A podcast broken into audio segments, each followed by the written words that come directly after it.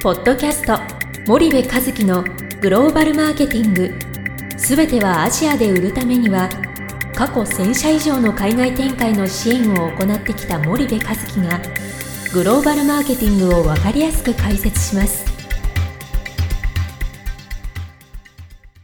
こんにちはナビゲーターの東忠夫ですこんにちは、森部和樹です。じゃあ森部さん引き続き、はいまあその人事異動の話から始まって管理育成のはい。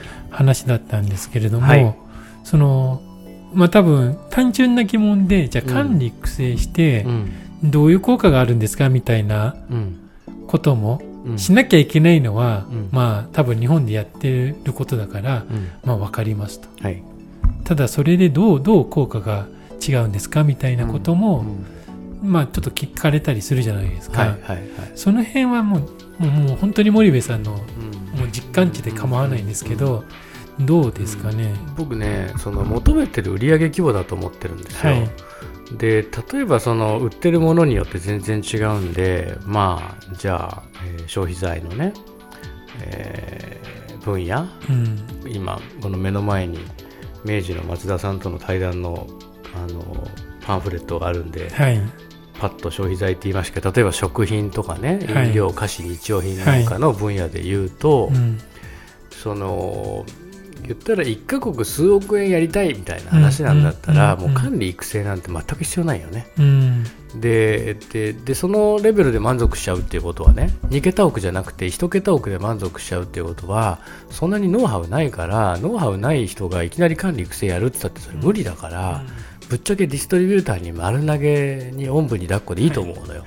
でそれで多分1桁億は行くからさずっとね、でそうじゃなくてそれをじゃああの輸出で2桁億じゃあ100億うー200億やっていきましょうと原稿を出してやっていきましょうってなってくると、うん。初めて管理育成が必要で、はい。管理育成って売上の規模を消費財で言ったら2桁3桁にしていくために必要なことだと僕は思ってるのね。でえっと、そのいわゆる消費財メーカーにとって最も重要な自分たちの商品が、はい。そのどういう中間流通通じてうんどういう小売りにどう並べられてどういう消費者がそれを手に取って繰り返し買ってるのか否かみたいなことはい。を知り、うん。そして自分たちに必要なものは何かっていうことを把握しそれを実行するっていうことは管理育成で,、はいはい。でそれを自分たちの人員だけでやるんではなくてディストリビューターを使ってどう小売りやどう消費者に対して、えーアクションを取っていくかっていうことだと思うので、はい。なんか求めてる規模によってだとうん思ううんんだよね。うんうんで規模をた高められるのが管理育成だから、はい。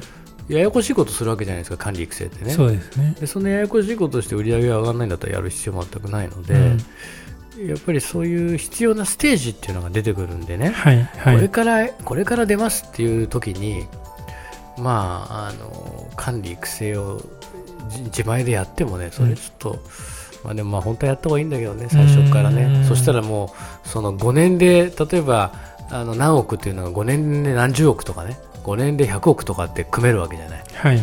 だからまあまあやった方がいいんだけどでもこれやったことないとやれないからうね、ん。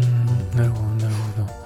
そうするとやっぱりそこの辺が、うんまあ、人事異動もそうだしうん。経験値もうん。少しボトルネックになってくるようなうん。形になってしまうと、日本の国内の事業と海外の事業のね絶対的な違いってね日本の国内事業って別に人事異動したってねまあやってること一緒じゃないですか。例えば営業マンでね札幌支店から大阪支店に変更になったと、えーそこから東京支店変更になったって。それは土地土地のいろんなあれはあったとしてもやってること一緒でしょ？で上司も違うからちょっといろいろあるかもしれないけど基本同じじゃない。はい。じゃあ今度営業からね開発に行かないでしょいきなり。だって、えー文系から理系に行かないわけだから、で営業から人事に行くってね希望出したの？とかってそういう話だから、ん。基本営業は営業じゃない、はい。で管理は管理の中ではい。移動するわけでしょ、はい。営業から経営企画ってこれはあるかもしれない、ね。けどこれって別に対お客さんに対するアクションをどうこうするという人事異動じゃないじゃない、はい。で一方で海外ってそのノウハウが全くないところでいきなり出て学んで、学んでる途中でひ引き返されると。はい。でこれがね何百人規模でいてうん。そのうちの2割が人事異動しているって言ったらいいんだけどね、はい。いやいや、もう一人一人がその主要メンバーになってるわけでしょ、海外にいたらどんな大手でもね。でそこを人事異動しちゃうって、僕はね、日本と同じ感覚で人事部がグローバルの人事考えてんじゃないかなと思ってね、グローバルの人事なんて動かしちゃだめよね、本当にグローバル化したいんだったら。でそういう人材だけをやっぱそこに当てないといけないと。はい、でそんな人材なかなかいないわけですよ。製造業にね、だったら商社行くよって話になるし、今、商社でも海外嫌だって言うんでしょ、うんだったら、もっと外部の,、そのグローバルなコンサルファーム使ったらいいと思ってて、だってそれ毎年の経費で落とせるわけだからね。そね。そのあの経費計上できるわけでしょ？コンサルフィーをね、だからどんどんどんどん使ってノウハウを貯めてって仕入れだよね、はい、そのコンサルフィーなんてね。なんかものすごい営業してる感じに聞こえてたら嫌なんだけどね。でもねあまりにも使わなさすぎちゃってて何でも自前でやろうとしてて、その今ね製造業も自分たちの工場で作ることが良しとされない時代でしょ、はい、アップルしかり何々しかりね。そうですね。でそうするとそんな自前でグローバル抱えてどうすんだって。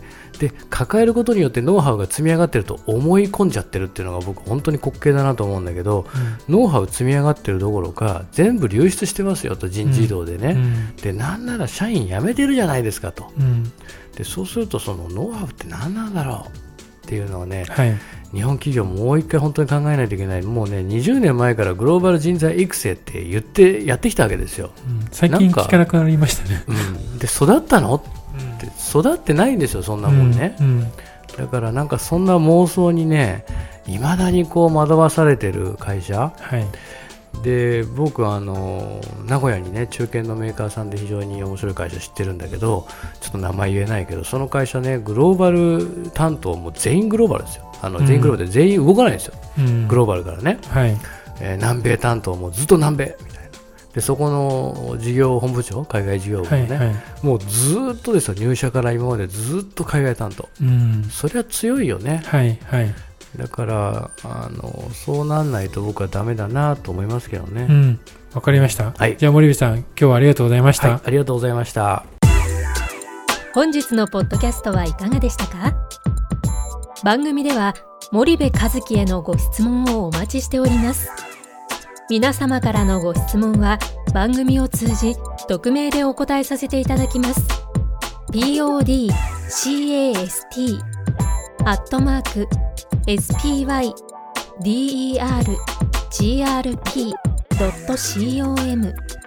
ポッドキャストアットマークスパイダー grp.com までたくさんのご質問をお待ちしております。